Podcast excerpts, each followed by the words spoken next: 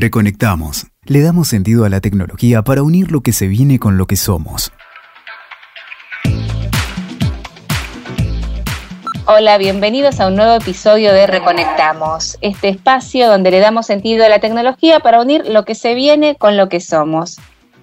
Y en un programa bastante especial, estamos todos viviendo un momento atípico, histórico, eh, y vamos a hablar eh, con María Belén Mulieri y con eh, Lorena Andrenachi, responsable de comunicación de Fundación Telefónica, acerca de la importancia de todo lo que es educación online, la preparación, la nueva empleabilidad, las nuevas formas de trabajo que se generan a partir eh, de esta situación y que ya venían teniendo eh, un cambio desde hace un tiempo en cuanto a las formas de trabajar y a las formas también de relacionarnos y de educarnos.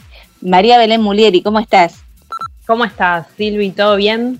Sí, estamos en un contexto bastante particular, eh, en un contexto de confinamiento, y bueno, y tenemos que tratar de utilizar las herramientas que tenemos en nuestros hogares. Eh, por eso está bueno reflexionar sobre todo lo que es la educación eh, online y, bueno, y todo lo que vos nombraste de nueva empleabilidad. Yo acá tengo un informe de UNESCO que da un dato muy importante que dice que actualmente hay 1.500 millones de estudiantes sin poder asistir a las clases por causa del COVID-19 y que bueno, esto lleva un total de 91% de estudiantes eh, inscriptos en 188 países. Es un montón de, chicos que actualmente están desde sus casas tratando de adquirir conocimientos que antes los, los tomaban de la escuela, ¿no? Presencialmente. Bueno, estos cambios que se están dando en la educación, tan repentinos y tan necesarios también, eh, para que los chicos puedan seguir, como vos decís, Belén, con su formación. Eh, y vamos a hablar hoy con Lorena Andrenachi, es responsable de comunicación de Fundación Telefónica Movistar, y nos va a contar acerca de eh, los cursos y las posibilidades de educación a distancia, educación online, eh, que ofrece Fundación Telefónica Movistar. Lorena, ¿cómo estás? Hola, Silvia.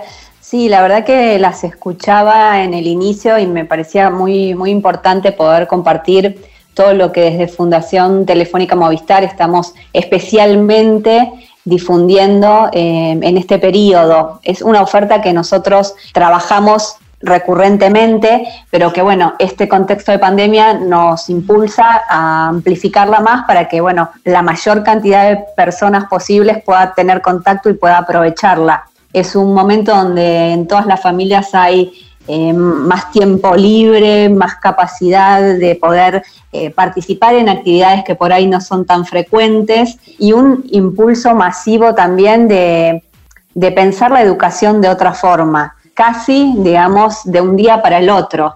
Eh, muchísimo tiempo, muchos esfuerzos previos hubieron, expertos, eh, especialistas, tratando de generar un contexto de transformación de la educación y resulta que, bueno, la pandemia de COVID nos obligó de alguna manera de un día para el otro a actuar y a generar cambios. Y esos cambios son los que hoy estamos todos atravesando. Entonces, desde Fundación lo que queremos es acompañar a, toda la comunidad, a la comunidad educativa en particular, alcanzando y poniendo a disposición todos nuestros recursos formativos. Por un lado, en la comunidad en general, tenemos la línea de trabajo de empleabilidad o la nueva empleabilidad. Esto consta de un programa de formación digital que está orientado a complementar por ahí la formación formal, acercando contenidos que tienen que ver con nuevas profesiones, con profesiones que son súper necesarias, son muy demandadas en, el mercado laboral y quizás las instancias de formación no están tan eh, estandarizadas o incluidas en programas eh, formales. Entonces, desde Fundación lo que ofrecemos son MOOCs, cursos masivos, gratuitos y online a toda la comunidad que tenga ganas de, capacitarse. ¿En qué temáticas? Por ejemplo, marketing digital, desarrollo de videojuegos, es una de las temáticas eh, más demandadas.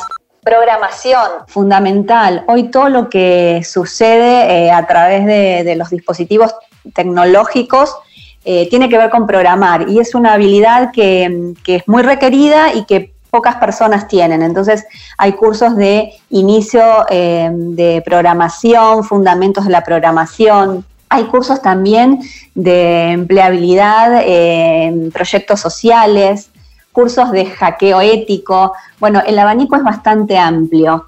La ventaja de estas capacitaciones tiene que ver con no solo la gratuidad, sino la disponibilidad que tiene la persona de hacerlo en el momento que pueda y que tenga, digamos, las ganas. Son cursos donde la persona se capacita en el horario que quiere, porque, bueno, está el contenido publicado en, la plataforma, eh, tiene compañía de tutores que lo va guiando y también instancias de evaluación, ¿no? Para poder certificar al final una habilidad o una competencia realmente adquirida. Estos programas eh, nosotros los estamos trabajando como digo, desde hace un tiempo ya, pero bueno, la pandemia lo que hizo es poder amplificar esta oferta y que muchísima más gente quiera participar. Claro, eh, está bueno lo que dice Lorena. Y, y, bueno, y cito acá un estudio que me parece muy interesante con esto de la nueva empleabilidad. Es un estudio del Foro Económico Mundial que habla de los porcentajes de las distintas distintas carreras nuevas que están surgiendo. Dice que en los próximos años el 37%, por ejemplo, va a estar proyectado en el sector económico. El 17% en el de ventas, marketing y contenido, un 16% en datos e inteligencia artificial, un 12% en ingeniería y cloud computing y el 10% en todo lo que es desarrollo de producto. Es decir, cómo está cambiando también los perfiles profesionales, ¿no? A raíz de todo lo que es la, digamos, todo lo que es lo digital y te podría decir el advenimiento de, una revolución industrial, pero a nivel, digamos, más desarrollado como una tercera, ¿les parece? Y yo creo que la cultura digital vino a transformar, ¿sí? Transformó e impactó en no solo, digamos, la manera en que nos comunicamos, que quizás es la más cercana a todas las personas, ¿no? El uso de un smartphone, la posibilidad de tener en el bolsillo ese teléfono que, nos atrae permanentemente, pero también eh, transformó la manera en que nos entretenemos, eh, trabajamos, nos organizamos, estudiamos, asistimos a una consulta médica, digamos, transformó todo. Eh, entonces, sí, yo creo que es un, mundo nuevo, un mundo que, que estamos co-creando y un mundo que además eh, se modifica un ritmo muy, muy rápido, al ritmo de la tecnología, ¿no? Eh, los cambios son cada vez más veloces, por eso también la formación de las personas es continua. No hay un conocimiento permanente que de hoy me, yo tenga la certeza de que me pueda servir dentro de 10 años. La necesidad de capacitación y de formación es permanente en este sentido porque también se van transformando las profesiones y el mundo en general. Eh, la verdad que los que somos papás en este contexto tenemos el, desafío de que nuestros hijos estén conectados, bueno, por, distintos, por distintas plataformas eh, para poder eh, tener la clase, ¿no? Para poder asistir a una clase virtual. En este contexto y fuera de este contexto, ¿qué ventajas y a comparación con la educación presencial ves vos, Lorena, que se produce con la educación online? Mira, eh, Silvi, la realidad es que mm, son instancias eh, complementarias, no es que una es mejor que otra, eh, sino que cada una tiene cosas positivas y cosas que por ahí puede rescatar de la otra para, para fortalecerse. La educación online, lo que sabemos y, creo que es una experiencia que todos de una manera u otra tuvimos, es que, bueno, tiene esto de que vos podés ahorrar tiempo, por decirlo de alguna forma. La administración del tiempo de la capacitación es hoy día uno de los, de los puntos que más se, valora de la educación, tanto como la posibilidad de poder hacerlo en el momento que vos eh, dispongas. Está esta facilidad en el uso y en el acceso que es un diferencial en relación a la educación presencial, digamos que en una te tenés que movilizar, cumplir un horario, estar sujeto a eh, tiempos fijos, en la otra es mucho más flexible y más cercana a la posibilidad, por lo menos, del acceso a esa instancia de formación. Otra ventaja muy importante de, de la educación online es el acceso a recursos complementarios. A través de Internet hoy uno puede participar de una clase online, por ejemplo, pero también acceder en la inmediatez a contenidos, a instancias de formación que complementen esa experiencia. Y eso nos parece que es, digamos, un atributo también muy, muy fuerte. No nos imaginamos que la educación online sea el futuro 100% educación online. Siempre va a haber que integrar diferentes instancias porque, bueno, las personas tenemos desarrollos cognitivos que necesitamos poder poner en, ejercicio, comunicarnos, vernos, eh, experiencias en común. Así que, en realidad, la idea es que las dos instancias tienen sus, sus beneficios y sus fortalezas hay que saber cómo integrarlas y encontrar en qué momento es mejor una y en, cuál la otra. Pero en momentos como este, donde estamos todos este, en una instancia de aislamiento y la capacidad o la posibilidad de comunicación online pareciera ser la única alternativa, creemos que ahí ya te muestra la principal ventaja, ¿no? La de no suspender un ciclo educativo, una instancia de aprendizaje por no tener la posibilidad de trasladarse o estar físicamente en un lugar. Esa es la primera y la mayor ventaja que, se ve naturalmente en este contexto. Eh, después vemos cómo las aplicaciones nos dan un montón de, oportunidades. Hoy hay aplicaciones donde un grupo, una sala entera puede tener un encuentro con un docente para no perder ese contacto, verse con sus compañeros, trabajar contenidos. Como todo en la tecnología, hay que poder encontrar el equilibrio y hacer un uso ¿no? responsable de eso, encontrar el tiempo justo, el contenido adecuado, saber, en realidad es saber usar la herramienta para los fines que uno se propone. Sí, y esta experiencia que nos está dando el aislamiento también va a hacer que se potencie muchísimo todos los desarrollos ¿no? que de, plataformas para educación online eh, o para trabajo ¿no? a distancia eh, porque es una experiencia única, inédita, hay muchas posibilidades de mejora y esto se está viendo ahora y lo estamos viviendo nosotros. No sabemos qué va a pasar en un futuro, pero sabemos que esto va a ayudar a que se desarrollen muchos mejor, muchos proyectos que tienen que ver con eh, todo lo que es online. Seguro, hoy es un momento donde digamos, estamos en acción, pero también hay cantidad de preguntas y de, ideas y de cuestiones que los expertos en educación, los especialistas están abordando para encontrar la mejor solución a cada una de las de, los contextos y a cada una de las problemáticas que se van presentando. Es una situación totalmente desconocida y bueno, se está trabajando para poder imaginar cómo, cómo es el después de esta emergencia, ¿no? Sabemos que nada va a ser igual, incluso la educación tampoco. Pero ¿cuál será ese nuevo modelo? Bueno, es algo que está siendo tema de discusión, de debate y de construcción en los sectores, digamos, que, tienen que tener, digamos, esta, esta instancia de trabajo hoy.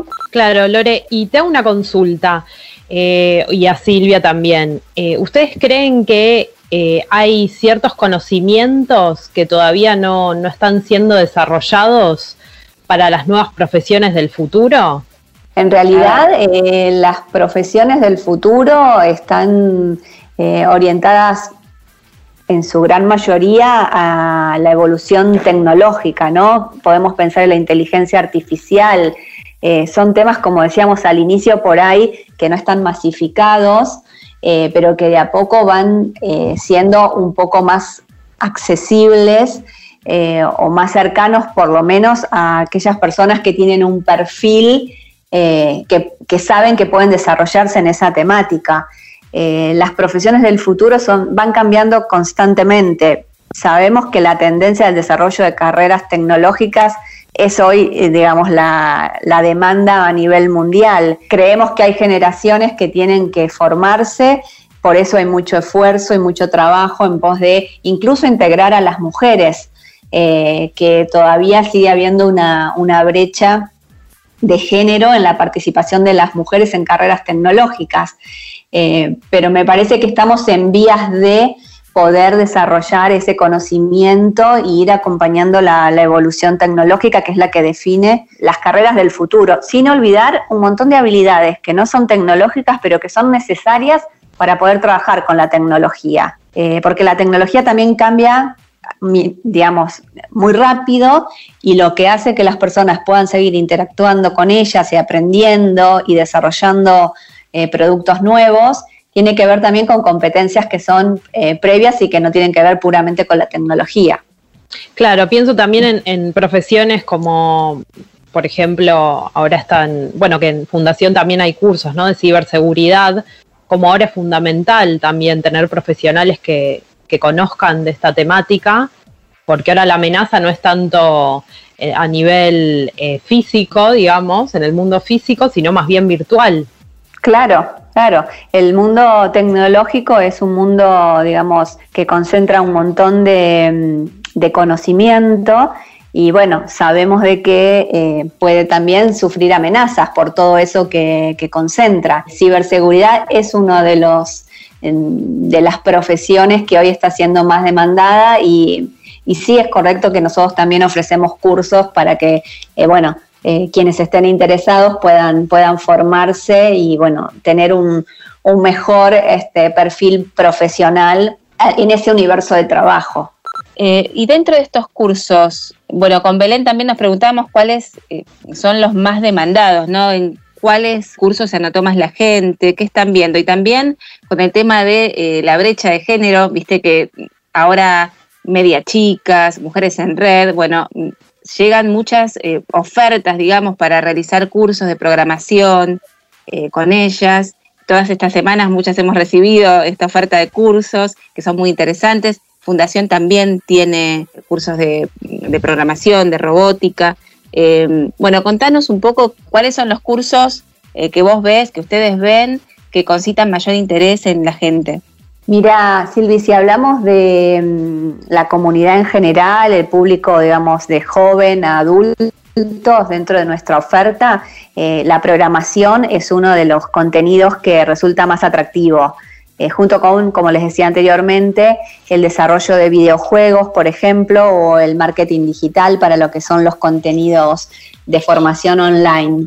Tenemos también eh, ciberseguridad, que estamos ahora desarrollando la experiencia virtual en el contexto de la pandemia y bueno, es una experiencia que fue súper exitosa eh, y que posiblemente continúe. Eh, pero eh, fue una de las experiencias que se tuvo que adaptar al nuevo contexto mm. porque originalmente había sido una oferta que, que, se había diseñado especialmente para cursar de manera presencial. Y hay otros contenidos por ahí que, son muy requeridos y, altamente utilizados que tienen que ver ya con la comunidad educativa, ¿no? Mm. Todo lo que los docentes hoy que están en esta circunstancia de tener que generar una experiencia de aula con, sus alumnos a través de dispositivos tecnológicos, necesitan quizás eh, herramientas que los ayuden a generar nuevas propuestas, sumar innovación, poder atraer ¿no? a los alumnos que están en, en, otro contexto y poder cumplir con los objetivos de aprendizaje. Bueno, desde ese lugar hay un montón de, recursos formativos a disposición online que especialmente los docentes consultan muchísimo y, los utilizan. Y eso, digamos, si bien es recurrente en todo el año, en este momento en particular es mucho más este, consultado y, utilizado por, por este público. Y en relación a familias, por ejemplo, que es un, universo del que no conversamos, eh, también eh, acabamos de lanzar un proyecto nuevo que se llama Recetas de Robots, que es una, una, propuesta para que las familias en sus casas puedan diseñar desde cero un robot. Es una experiencia lúdica, creativa, como son eh, todos los talleres que nosotros damos para familias, pero en este caso guiados de manera eh, virtual por un profesional eh, en una cantidad de 17 episodios. Recetas de Robot es una serie de 17 episodios que guía a las familias a construir los robots desde ceros en su casa y les permite explorar cosas muy novedosas ¿no? de un robot. Eh, cosas que quizás uno no inicialmente no se imagina, ¿no? Cómo es la mecánica, cómo se programa, em, después pasar a la etapa de modelado para pensar en una futura impresión 3D, cómo llegar a generar ese prototipo, em, experiencias que, que son realizables en niños de a partir de 10 años, siempre acompañado por un adulto, pero que son eh, realizables porque están diseñadas y pensadas para que, para que sean posibles para, para este nuevo público, ¿no? El grupo familiar reunido en su casa, viviendo una experiencia diferente de juego, pero también de aprendizaje. Y bueno, está siendo, digamos, muy, muy usado, muy consultado. Vamos publicando episodios cada dos días y bueno, las repercusiones que hemos tenido fueron muy buenas. No, eh, esto que vos decías también de impresión 3D y de los cursos para la familia, hace unos años cuando habían comenzado con los cursos de impresión 3D, tal vez no imaginaban eh, la utilización eh, que se podía hacer en crisis como eh, sanitarias como las que estamos viviendo, ¿no? Eso también es como algo muy impresionante, algo que se resignifica de lo que fue en su momento los cursos de online, de los cursos, perdón, de 3D. Algunas personas con iniciativas propias están imprimiendo 3D máscaras para ayudar a médicos y a personal de salud. Sí, eh, de hecho, bueno, en nuestra experiencia, gente que ha, mm, personas que han participado de los talleres, por ejemplo, de construcción de impresoras 3D, nos consta de que hoy están usando esas impresoras para, bueno, para producir partes de estas máscaras que se están necesitando en los centros de salud, en aquellas profesiones que están en, en contacto o en riesgo eh, de, contagio. En su momento la exposición 3D Imprimir el Mundo eh, nos invitaba a reflexionar sobre el, futuro de, la, de esta técnica que hoy es, está súper presente en todo el mundo. Eh, ha demostrado también lo que, todo lo que puede aportar los beneficios que tiene, ¿no? lo económico que resulta en comparación a, otros elementos, la producción hogareña que facilita un montón el proceso productivo del, producto. Así que estamos súper contentos de que eso sea una realidad y también saber de que todas las personas que pasaron por Fundación están de alguna manera hoy contribuyendo, colaborando en, esta, en esta emergencia. Sí, Sí. Yo lo que estaba pensando también con todo lo que, lo que están hablando, eh, sobre todo, bueno, impresión 3D, si estamos hablando de todas, eh, digamos, aptitudes que son del futuro, ¿no? Cómo la tecnología también nos lleva a adquirir otras eh, capacidades que antes no teníamos.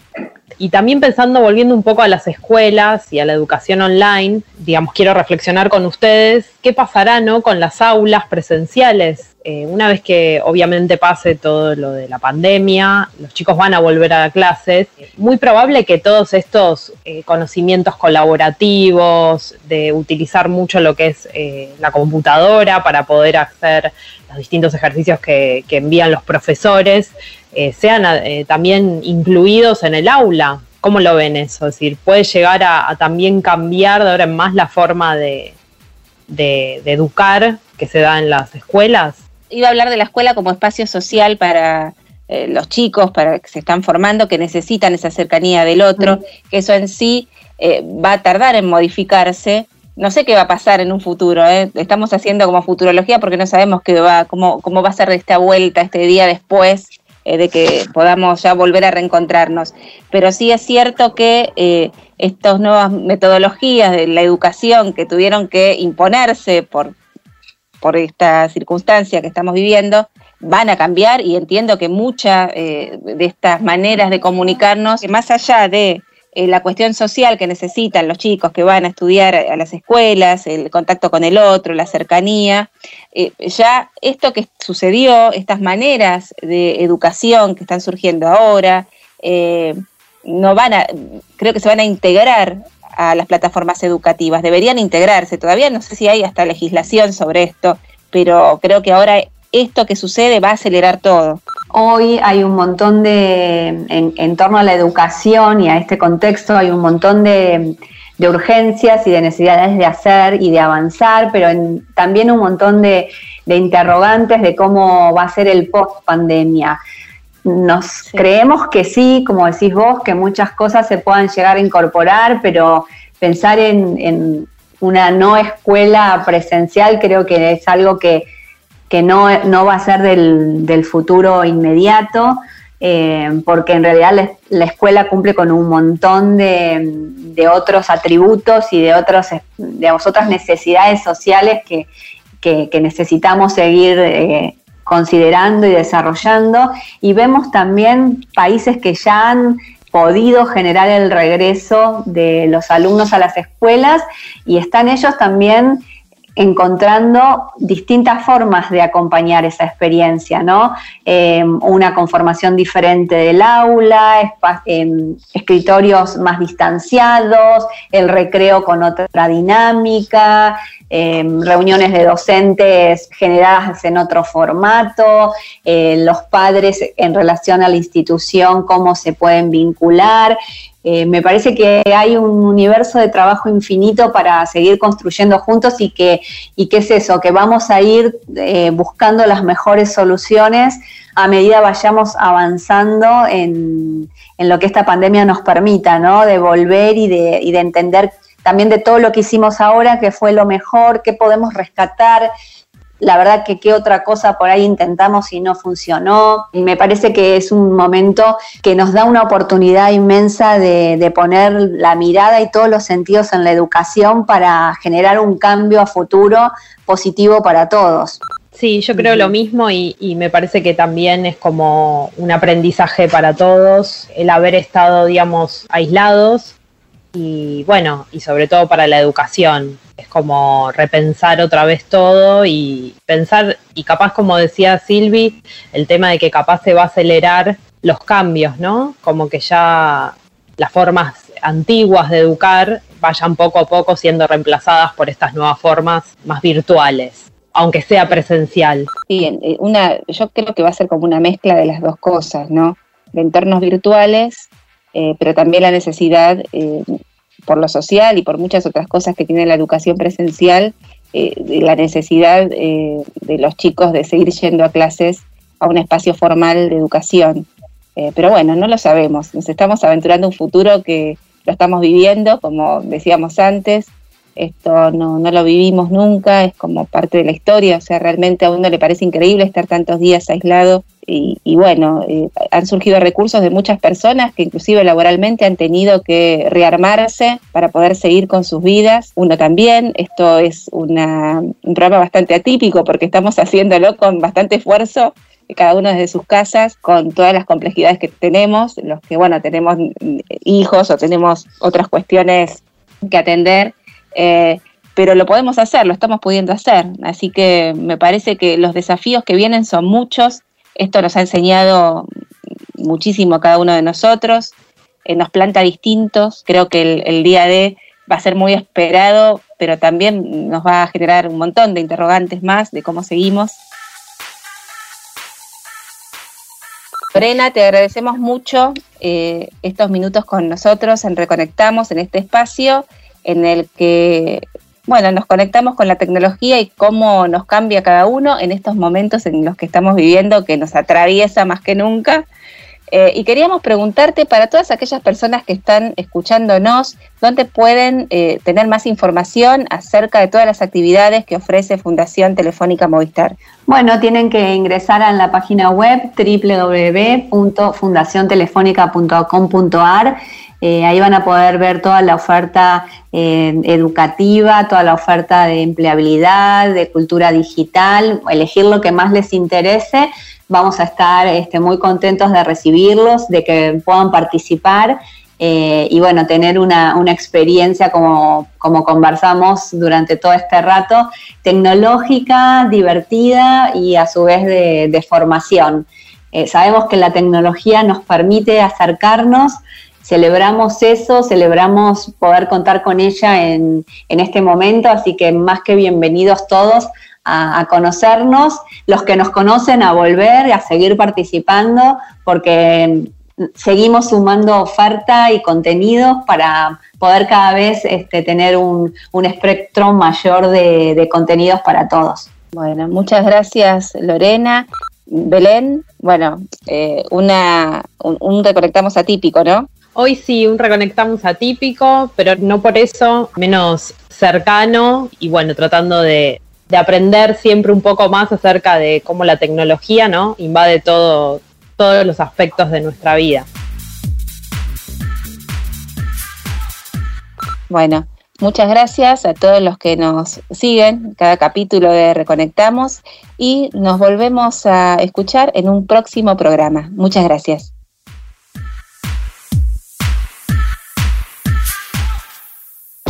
Escuchaste. Reconectamos. WeToker. Sumamos las partes.